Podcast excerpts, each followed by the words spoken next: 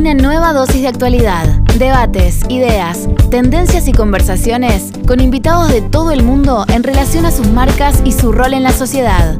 Con Anita Álvarez y Seba Lerú. Esto es Deja tu marca. Bienvenidos al episodio número 12. Este es un episodio muy especial para nosotros ya que representa el término de la primera temporada de nuestro ciclo junto a ustedes en este podcast. No saben cómo les agradecemos toda la buena onda, la buena energía que nos han transmitido a través de nuestras redes, de los comentarios. Eh, pero bueno, no es para ponerse tristes. En las próximas semanas estaremos haciendo algunos ajustes, ya que escuchamos sus comentarios, feedback e ideas y volveremos renovados. Así que estén muy atentos porque la segunda temporada de Deja tu marca viene con toda. Pero antes no podemos dejarles de contar todas las cosas que vamos a ver en este episodio. En la dosis de noticias vamos a revisar cosas muy interesantes que están sucediendo en el mundo de las marcas. Noticias acerca de un posible cambio de dueños de TikTok o no, no lo sabemos. La incursión de Netflix en la retransmisión del deporte, una declaración que busca impulsar la categoría automotriz y una reestructuración de marcas en el portafolio de HBO o HBO. Además, la invitada de este episodio es una experta en la industria textil que lidera una marca muy relevante de moda en Centroamérica. En el Elevator Pitch se presentará Dalu, una startup de juguetes hechos con materiales sostenibles. Además, aplaudiremos a Danone y a Mercado Libre por las buenas decisiones y acciones que manifestaron en esta semana. Vamos a nuestra primera sección. Esta es la dosis de actualidad. El presidente de Estados Unidos vuelve a mezclarse en temas de marca. Dicen que Trump busca forzar que la compañía ByteDance venda a su marca TikTok. Recordemos que estamos viendo un periodo tenso entre los gobiernos de China y Estados Unidos. Este último además ha acusado a compañías como Huawei de espionaje. Y ahí es donde entra TikTok, que lamentablemente es una plataforma social china. Ahora cabe preguntarse, ¿serán temas de espionaje o es para resguardar las grandes compañías norteamericanas de redes sociales y de contenido digital de un competidor que claramente, como hemos visto, viene creciendo fuertemente? Para variar, tendremos que seguir viendo cómo se desarrolla este conflicto y en qué termina TikTok fuera de China. ¿Qué podrá hacer el mundo de la política en las marcas? ¿Tendrá repercusiones o no? Interesante para esta red social. Bueno, te traigo una tremenda noticia por estos lados, Anita. Netflix está dando un paso enorme al incorporar por primera vez en su contenido retransmisiones de partidos de fútbol. A partir de este 17 de agosto van a retransmitir partidos de la primera y segunda división francesa, partidos de Champions League y también de la Europa League. Lamentablemente, hasta el minuto es solo retransmisión, no es contenido en vivo. Sin embargo, esto igual ya es un duro golpe para algunos canales de televisión que están en ese negocio de retransmisión. Y además, conociendo a Netflix, probablemente termine sumando ligas más importantes. Imagínense la de Inglaterra, la de Italia, la de España. E incluso el día de mañana podrían transmitir en vivo. ¿Se, ¿Se atreverá Netflix a entrar al mundo del contenido en vivo?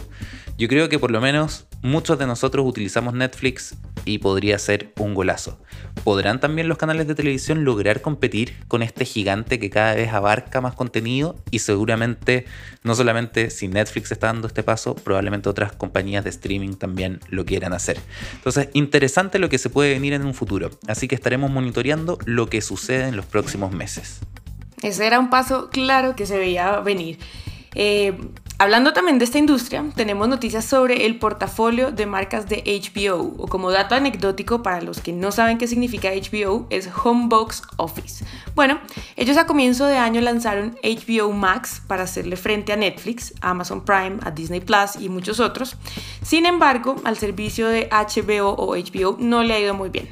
Por lo tanto, para potenciar ese negocio, decidieron matar una de sus otras marcas digitales, HBO Go, lo que cobró efecto el viernes 31 de julio, es decir, hace dos días. En paralelo, se anunció que HBO Now, otra plataforma digital de ellos, tendría un rebranding, pero que debido a tantos nombres que hay similares en el ambiente digital, eh, y que podrían obviamente eh, generar una confusión, hay rumores de que al final del túnel podría quedar solo HBO para lo que es televisión y HBO Max para todo lo que tiene que ver con los servicios digitales. En definitiva, aquí lo que están haciendo es buscarle simplificar el entendimiento de los consumidores acerca de la propuesta de valor de cada una de las marcas de HBO. Claramente necesitan un trabajo de arquitectura de marca los de HBO. Me llegué a marear con tantas veces que HBO está metido en esas marcas y las cosas digitales que tienen. La verdad es que es confuso. Bueno, la siguiente noticia me gusta mucho porque es el recordatorio del poder de las marcas para influir en categorías y empujar a otras marcas a seguir un camino. Obviamente, el tema de seguir un camino es bueno si es que es algo correcto, es algo que beneficia a la sociedad. En esa línea, esta semana Elon Musk, a través de un tweet, reveló que Tesla está abierta a licenciar software y vender elementos clave para estos autos como lo son las baterías. Y lo mejor es que en el mismo tweet dijo que Tesla no está aquí para destruir competidores, sino que para acelerar la energía sostenible. Hay que decir que esto último toma mucha relevancia teniendo en cuenta que además Tesla, en los pocos años que lleva en el mercado, hoy vale más que gigantes de la industria como Volkswagen, Ford o Toyota. Así que digamos que es una elegante invitación a que se sumen todos más rápidamente a la sostenibilidad. Este ha sido un muy buen año para Tesla y creo que se ha visto demasiado en todas las innovaciones, en todas las decisiones que han tomado, así que veremos qué pasa. Vamos ahora con el invitado de la semana. Hoy nos acompaña Sofía Chaín, gerente comercial de Intermoda, una empresa hondureña que tiene presencia en siete países de Centroamérica y que se dedica a la confección y venta de prendas de vestir bajo la marca Pepe Revolution. Bienvenida Sofía y muchísimas gracias por acompañarnos en Deja tu marca. Muchas gracias Sebas y Anita por tenerme. Estoy contenta de estar aquí para compartir un ratito. Excelente, bueno, el gusto es nuestro, Sofía. Y bueno, comencemos por algo tal vez sencillo y para que también conozcan la marca para la que trabajas, ¿no? Para Pepe Revolution. Esta es una marca que se ha logrado consolidar como el líder en el mercado centroamericano desde hace varios años. ¿Cuál ha sido su propuesta de valor? ¿Qué les ha permitido ser parte de la vida y el estilo de diferentes generaciones? Pues mira, te cuento que mi papá es el fundador de la marca Pepe y siento que una marca eh, refleja mucho eh, lo que es su fundador y los valores que él transmite. Entonces él siempre transmite bastante de que ninguna marca es eterna y si no está como en constante contacto con las necesidades del mercado, no va a poder perdurar. Entonces, siempre esa parte la tenemos bien presente, todos los que trabajamos en el equipo de Pepe, toda la parte creativa. Y entonces, ese esfuerzo de estar así como bien pendientes y conectados de primera mano con nuestros consumidores y también con los futuros consumidores, ayuda a que la marca siga siendo pues un poco relevante con todas las nuevas generaciones. Y también lo que va trascendiendo entre generaciones es esa promesa de calidad. Ok, súper interesante cómo, cómo, cómo logra una marca empezar a ser parte de la vida de diferentes generaciones y creo que es algo que han logrado muy bien ustedes. Y algo súper interesante que me parece eh, que muchas personas pueden preguntarse con respecto a la industria eh, textil y de la moda es ¿Cómo hacen ustedes para sacar una nueva colección que vaya acorde a la esencia de la marca? ¿Cómo definen qué prenda sacar, con qué estilo, qué diseños, dónde buscan la inspiración? Pues mira, te cuento que tenemos un equipo súper dinámico de desarrollo y diseño y con ellos nace pues toda la parte de, de lo que son colecciones y lo que se va lanzando. Ellos como que juntan lo que es la innovación con ya lo que puede ser un deseo potencial futuro de los consumidores, ¿verdad? Entonces, cuando yo las presento o estoy con el equipo y se las presento a alguien, siempre digo así como que estas son las que hacen la magia, porque para mí es un poco como mágico esa parte de poder prever algo que va a gustar o tal vez imaginárselo antes y probablemente nosotros trabajamos tal vez un año antes que así trabaja pues la industria de la moda viendo eh, pues las prendas, las colecciones, cómo se van armando, cómo van tomando forma y tal vez como imaginárselas eh, como ya puestas en las tiendas, sin antes estar viendo como el trend ya viralizado o ya cuando lo está usando todo el mundo, así como por ejemplo ahorita que vemos súper, no sé, está bien viralizado la parte del tie-dye, pero esas tendencias se van como marcando desde hace más de un año, como que uno diciendo, ¿será que vuelve a pegar? ¿Será que no? Entonces ya uno lo empieza a ver ya puesto como nuevamente, ya todo el mundo lo trae. Entonces, eh, pues se inspiran a través de, de varias plataformas para ir logrando eso, ¿verdad? Ir viendo qué cosas y desde lo más básico hasta como, desde lo más básico como colores eh, en cuanto a tendencia, pero también tipos de texturas, hay hasta como modas marcadas en un botón un remache, cosas que vamos a ir viendo que van apareciendo. Entonces ellas toman todo eso y lo van como transformando a lo que ya va siendo una colección y ya como más específicamente trabajan como con una pirámide comercial. Eh, diseñan la mayoría lo normal o lo que como que las masas podrían usar. de ahí eh, hacen como un porcentaje, como un 30% la cantidad de, prendas como fashion y ya como un 10% de prendas como high fashion, que le llamamos, ¿verdad? Entonces, son esas prendas que tenemos un poquito en nuestro closet, una que otra, y que van pasando de moda, ¿verdad? Entonces, se hace un poquito de todo para que se vea la variedad, pero siempre pensando como que en esa relación eh, de oferta que estamos poniendo es en la que nuestro consumidor busca comprar. Y pues más o menos así van haciendo y tratando de conectar eso bastante con, información de, cómo lo va percibiendo el consumidor ya puesto en las tiendas, ¿verdad? Oye, encuentro increíble, Sofía, como ese trabajo de poder generar realmente como una visión de lo que va a venir, ¿no? Como, como súper interesante poder trabajar en, ese ámbito. Y en esa lógica te quería preguntar, porque me, viene una duda y probablemente a los auditores también, que es, em, generalmente cuando pensamos en la moda latinoamericana, ¿no? Muchos creen que solamente nos estamos fijando lo que pasa de repente en Europa, en Estados Unidos o tal vez en otros continentes. ¿Y qué pasa también con, nuestra propia identidad? ¿Nosotros trabajamos, innovamos desde la moda e imponemos algunas cosas o siempre estamos mirando fuera? Mira, yo creo que de las dos cosas tenemos hasta un par de líneas que son como de la parte eh, más regional, más turística o de tejidos que tal vez aquí puedan gustar mucho, como por, ser tan caliente, tejidos de algodón, ya cosas un poquito más propias al país. Y le llamamos, es como un blender, ¿verdad? Porque, porque viene toda la parte de la, de la inspiración de afuera, que tal vez ellos van marcando tendencia y también se va cascadeando en el tiempo. Tal vez entran más rápido en Europa, después Estados Unidos, después, qué sé yo, Sudamérica, y ya más adelante van entrando a nuestra región, que es un poco más conservadora. Pero eh, en, ese, en ese blender como que también consideramos bastante de lo que es la, parte local, lo, lo, que tal vez pueda traer un influencer a la mesa o lo que la gente está buscando, siendo bien tropicalizado a lo que busca nuestra gente, ¿verdad? Y, y, en esto la parte de la región, que al final es pequeña y sí tiene un montón de cosas en común, todo lo que es Centroamérica. Ok, y en ese orden de ideas, Sofi, eh, ¿qué están buscando las nuevas generaciones cuando eligen o cuando buscan una marca de ropa? es interesante porque siempre con el equipo comentamos que cada vez el consumidor se ha vuelto más exigente. Siempre quieren pues mejores acabados, mejores fits, un mejor look, mejores precios. Y ahora también, no sé, siento que hasta consideran pues el origen de sus prendas, el origen de las fibras, eh, y bueno, ahora que está súper de moda toda la parte de la sostenibilidad, también quieren saber quién está haciendo su prenda, cómo está siendo confeccionada, con qué químicos. Y ya como un poquito más orientado a Pepe, eh, pues tratamos de ser bien autocríticos eh, con lo que hacemos bien y con lo que tenemos oportunidades, ¿verdad? Entonces hay bastante tecnología surgiendo en cuanto a químicos, en cuanto a lavandería, a, hacer, a usar menos agua, a usar químicos que, que requieren de, de, menos, de menos agua o tal vez procesos en frío en vez de tener que usar vapor, carbón.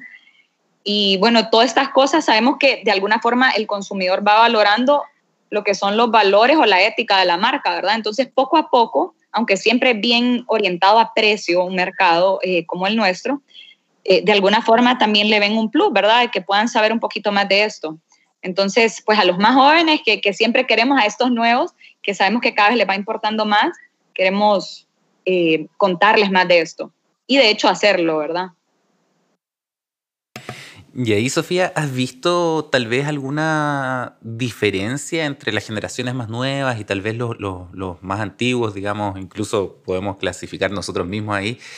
Em, ¿O crees que como que la moda se ha ido equiparando, como que cada vez más tal vez eh, los más antiguos nos vestimos como los más jóvenes, o tal vez los más jóvenes como los más antiguos? ¿Qué, qué has visto? ¿Qué pasa ahí entre las generaciones? Ay, no sé, es interesante, eh, porque sí, cada vez vemos, o digamos como, por ejemplo, tengo tíos que tal vez antes usaban un jean eh, como más, más recto o casi más acampanado de, de, la parte de abajo, y ahora cada vez veo que se van sintiendo más cómodos, como que en los pantalones un poco más skinny o más slim, y hasta el tema de que antes, pues, o sea, la parte del, del pantalón como con, con stretch, no era tan asociado con los hombres, pero ahora que ya conocieron lo que es la comodidad de andar un pantalón que cede un poco y estira eh, y da la comodidad pues todo el día, entonces han ido hasta los, los mayores buscando esa comodidad, ¿verdad? Buscando ese comfort de stretch y de, ciertas cosas así que antes no creería, ¿verdad? Antes ni lo probarían, sino que se quedan como en lo más tradicional y si veo que hasta también prueba nuevas cosas la gente mayor y lo, bueno, los jóvenes sí creo que lo que están viendo y a través de las redes y todo rápidamente quieren buscarlo, consumirlo, lo quieren para ayer, lo vieron en alguien y ya lo quieren poner. No sé ustedes qué piensan.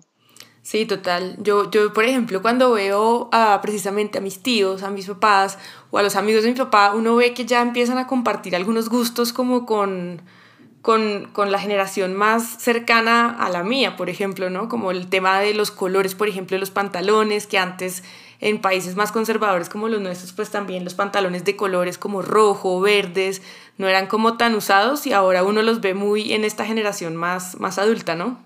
Ajá, es cierto, sí. No sé, ¿en Chile también se da este fenómeno o no tanto, Sebas? Sí, en Chile también se está, se está dando, creo que hay una, una apertura un poco como al mundo de la moda, del diseño, donde también vemos que la gente está utilizando más colores, pero les diría que eso pasa más, eh, se nota más en el fin de semana que durante la semana, donde por lo menos Chile es, eh, y bueno, también lo he visto en, en, otros mercados latinoamericanos, donde somos bastante homogéneos para vestirnos, ¿no? Como que, y, y Chile en ese sentido todavía ustedes pueden ver en la semana y todos los hombres de grises, ¿no? Como vestidos formales, como ¿y dónde quedó un poquito el color, un poco de textura? ¿Qué está sucediendo por ahí, no? Y es bien interesante porque justamente las estaba escuchando y las dos mencionaron un, un concepto que, que es que nuestras sociedades son bastante conservadoras y eh, desde el punto de vista de la moda por lo menos, pero al mismo tiempo me parece que eh, es extraño porque así nos vemos nosotros, pero cuando uno habla tal vez con gente de, de otros continentes, ellos tienen un imaginario nuestro como súper colorido, súper como cálido, que somos abiertos, que somos como incluso muy vanguardistas en esa lógica. ¿Qué, qué es lo que pasa ahí entre lo que de verdad creen que somos y lo que somos, no? Ajá, muy interesante, ¿cierto? Sí, eso es un fenómeno bien abstracto. Y Sofi, hablando un poco también de lo que las redes sociales han empezado a significar para todas estas nuevas generaciones precisamente, ¿qué contenido está valorando hoy en día eh, su consumidor? Bueno, les cuento que eh, nosotros decimos, el que no enseña, no vende. Así, literal, ese es el tipo de contenido que tenemos súper identificado, que es el que más valoran. O sea, en la parte que la prenda se ve de una forma como cercana, como ya sí la puedo usar yo, como se ve una silueta auténtica, real, close-ups, cosas así, como que generan, no sé, una conexión o casi que un deseo de compra. Vemos bastante, mucho más engagement en, en ese tipo de contenido que, que en cosas como tal vez más lejanas, algo así. Mira, buenísimo. ¿Y has visto algún cambio dentro de como, porque acá te preguntamos, digamos, como por, por las redes sociales, ¿no? Pero ¿cómo has visto como el cambio de, del mix de medios? Eh, ¿Han sentido ustedes que han tenido que migrar mucho hacia lo digital? ¿Es más bien equilibrado entre los medios tradicionales? ¿Cómo, cómo es eso? ¿Qué funciona más en el mundo de la moda? Mira que nosotros en los medios tradicionales yo creo que tal vez tenemos unos tres años de no pautar por esa parte que es bien difícil medir el retorno, tal vez, y, y se vuelve como una, un, un espacio donde no, no sabemos cómo, cómo tomarlo, entonces de hecho no lo, no lo hemos usado. Y sí en las redes vemos cada vez más, hasta lo usamos por veces para testeo de producto, cositas así, que pueden ser súper más dinámicos, información a tiempo real y, y pues por ahí creo que sí, el mix ha sido casi todo hacia digital en los últimos tres años para nosotros, por lo menos. Y en ese sentido hemos visto que Pepe también trabaja con diferentes embajadores. Eh, ¿Qué criterios usan ustedes para definir quién puede ser un embajador de la marca Pepe? Ok. Fíjate que no tenemos así un criterio muy definido, pero sí tal vez como que tratamos de, de cuando nos acercamos a la persona y algo así, que, que la persona se identifique pues con Pepe o como que lo veamos siendo como un usuario modelo o un usuario ideal de la marca, como que nos imaginemos, no va a ser una persona que tal vez solo va a tomarse la foto con la prenda o la va a subir y después pues ya, sino que tal vez alguien que va a usar la prenda más allá de, de eso que, que, tal vez se la ha dado para que la use, para que la luzca, que de verdad le haya gustado el producto. Entonces, ese tipo de cosas como bien hacia lo real es lo que buscamos eh, en, en los embajadores. Buenísimo. Y con respecto pensando un poco en el contexto en el que estamos, ¿no?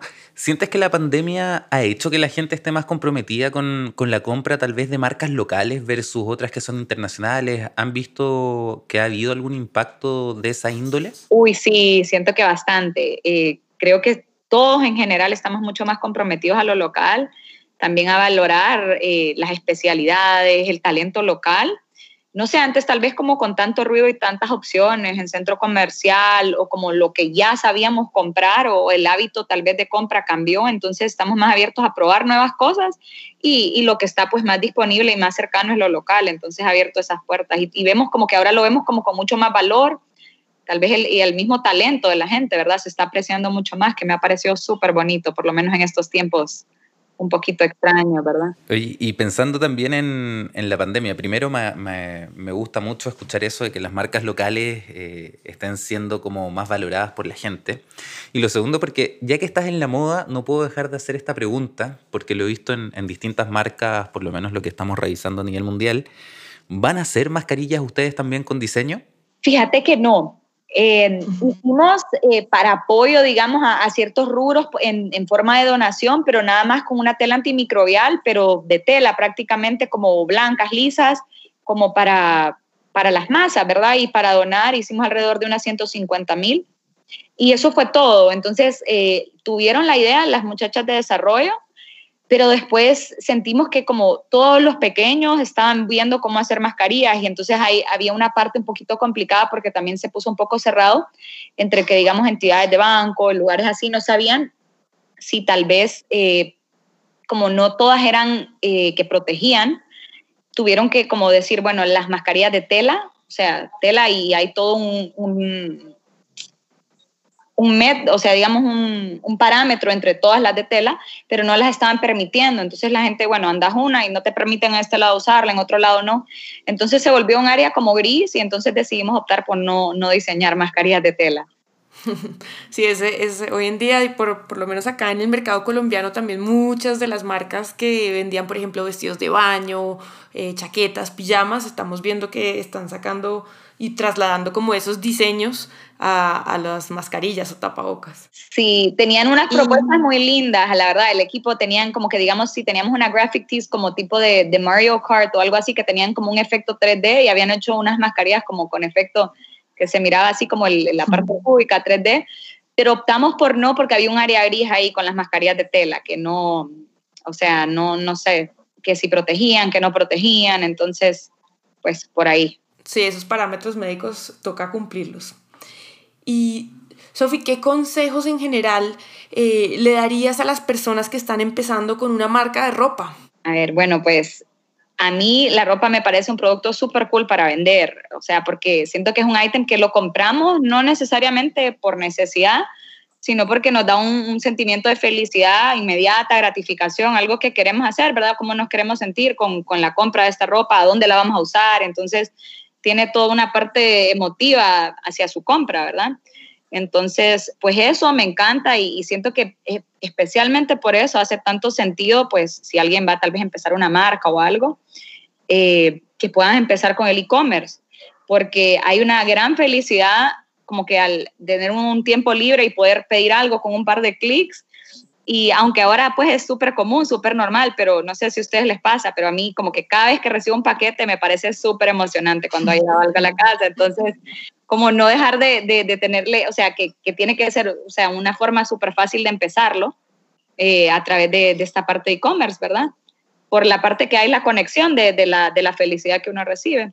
Y mm, de ahí, consejos más, eh, bueno, yo creo que poder sacarle el jugo a todo lo que es como la esencia de la marca, las inspiraciones, todos los esfuerzos, que bueno, yo creo que es algo en lo que Anita es experta, ¿verdad? Entonces, como contar la historia de los productos, eh, de tu marca, y entonces esto como que se vuelve la razón eh, por la que van a comprar tu marca y tal vez no otra que tiene tal vez una opción similar, ¿verdad? Entonces, poder exprimir esa parte, ¿verdad? Como que jugar con la empatía de la gente, porque eso es lo que significa la ropa para muchos. Oye, muy interesante, Sofía. Y sabes que mencionaste algo, y así que me voy a dar la licencia de hacerte una última pregunta.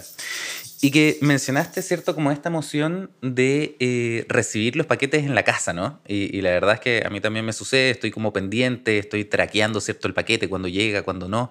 Eh, y digamos que en el mundo de la moda, generalmente cuando uno iba a las tiendas tenía bolsas súper bonitas, te arreglaban, ¿cierto?, la ropa. Eh, ahora el packaging debiese ser importante también en la caja que llega, cómo se presenta, o no es algo relevante? Uy, sí, creo que es parte de la experiencia, de lo mismo al abrir la caja. Nosotros incluimos una notita, gracias por, por comprar con nosotros, espero que te guste, espero que, arme un, que tenga un lugar especial en tu closet. Tiene notitas así como divertidas y creemos que eso es súper bonito porque uno, uno sonríe pues cuando ve este tipo de detallitos. Entonces no está de más pues tomarse el tiempo para hacerlo. No sé, para ustedes, cuando reciben las cosas, ¿creen que hace diferencia? La verdad es que en mi caso sí. Total, a mí me encanta cómo Sí, totalmente. Aparte que es como un, un, toque personal también de la marca, como que siento que se están involucrando contigo, que les importas más, ¿no? No fue simplemente algo que tiraron dentro de una caja y como ahí va tu factura y tu producto.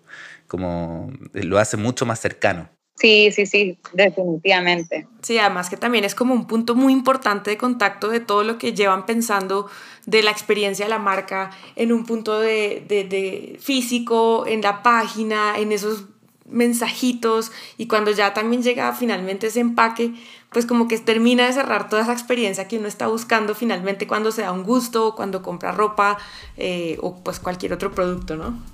Ajá. Bueno, Sofía, muchísimas gracias por acompañarnos hoy, por compartir toda tu experiencia y conocimiento con los oyentes de Deja tu marca. Gracias a ustedes por tenerme, ha sido un gusto. Muchísimas gracias, Sofía. Bueno, ahora, queridos auditores, vamos al Elevator Pitch.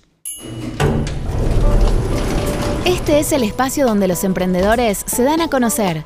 Esto es el Elevator Pitch. Les quiero contar la historia de Dalú, una juguetería educativa con sentido ecológico. Todo comenzó una tarde familiar cuando uno de mis sobrinos recibió el regalo más especial de toda su vida. Él con tres añitos recibió un regalo maravilloso. Uno de los mejores amigos de mi papá es carpintero y le llevó un camioncito hecho por sus propias manos, totalmente de madera, pintado con unos colores brillantes, increíbles. Y lo que más me gustó era que tenía el nombre de mi sobrino grabado en el juguete. Me encantó tanto, me encantó tanto la idea, que fui a preguntarle si tenía más juguetes y me dijo que no, que lo había hecho especialmente para mi sobrino. Fue entonces donde se me iluminó el rostro y vi una oportunidad de negocio. Le dije a él que empezáramos en esta travesía del emprendimiento y aceptó el reto. Pues ahora somos una empresa ecológica, socialmente responsable en, en términos de sostenibilidad. Y pues la creatividad, la educación y la sostenibilidad ya son parte de nuestro ADN porque así fue como comenzó la empresa. Todos nuestros juguetes son 100% de madera, cero plástico, desde el embalaje hasta la producción de los juguetes. Pues nosotros creemos en esta filosofía intrínseca que llevamos en nuestro ADN de que la educación infantil es esencial para la formación del carácter de los niños, de su identidad, pero sobre todo de sus valores. Es por eso que les ayudamos a comprender el respeto por la naturaleza y el medio ambiente. Pues yo siempre quise emprender, pero no sabía cómo hacerlo porque quería partir desde el punto de vista social. Es decir, crear una marca con sentido. Y no me refiero a crear una empresa y luego hacer una campaña de comunicación de sostenibilidad. No, yo quería empezar desde ya con el sentido de responsabilidad social. Y creo que lo hemos logrado con la juguetería y le damos la oportunidad no solo a los niños de aprender, sino también a los padres de familia a que se unan a formar parte del cambio y que se unan a, esta comunidad de sostenibilidad y responsabilidad ambiental. Los aplausos de la semana van para Danone, que esta semana anunció que se convertirá en una de las primeras empresas multinacionales en certificarse como B Corp para el 2025. Para los que no saben o para los que no tienen tan familiarizado este tema, una empresa que se certifica como B o B Corp es aquella que cumple con los estándares más altos en temas de sostenibilidad, de impacto social, medio ambiente, transparencia y legalidad. Así que aplausos para Danone. Los siguientes aplausos son para Mercado Libre, que lanzó su campaña Codo a Codo. ¿De qué se trata esto? Bueno, Mercado Libre busca que algunos músicos eh, que se han estado sumando a la iniciativa hagan un concierto privado o uno a uno. ¿A quién? Bueno, a todas esas personas, a esos médicos que han sido considerados héroes durante esta pandemia. Esta iniciativa se está realizando en Ciudad de México, Santiago, Buenos Aires, Medellín y Montevideo. Aplausos para Mercado Libre y todos esos artistas que se están sumando a estos conciertos.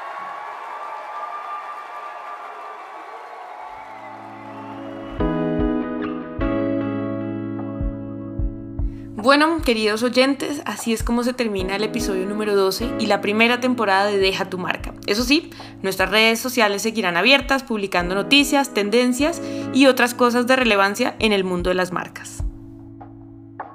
Síganos entonces en Instagram para que no se pierdan ninguna de esas noticias que subimos. Estamos como arroba deja tu marca guion bajo P de podcast. También recuerden suscribirse al podcast en Spotify, Apple Podcast o básicamente la plataforma que quieran, estamos en muchas. Y así sabrán apenas esté arriba el primer episodio de la segunda temporada. Hasta el próximo episodio de Deja tu marca.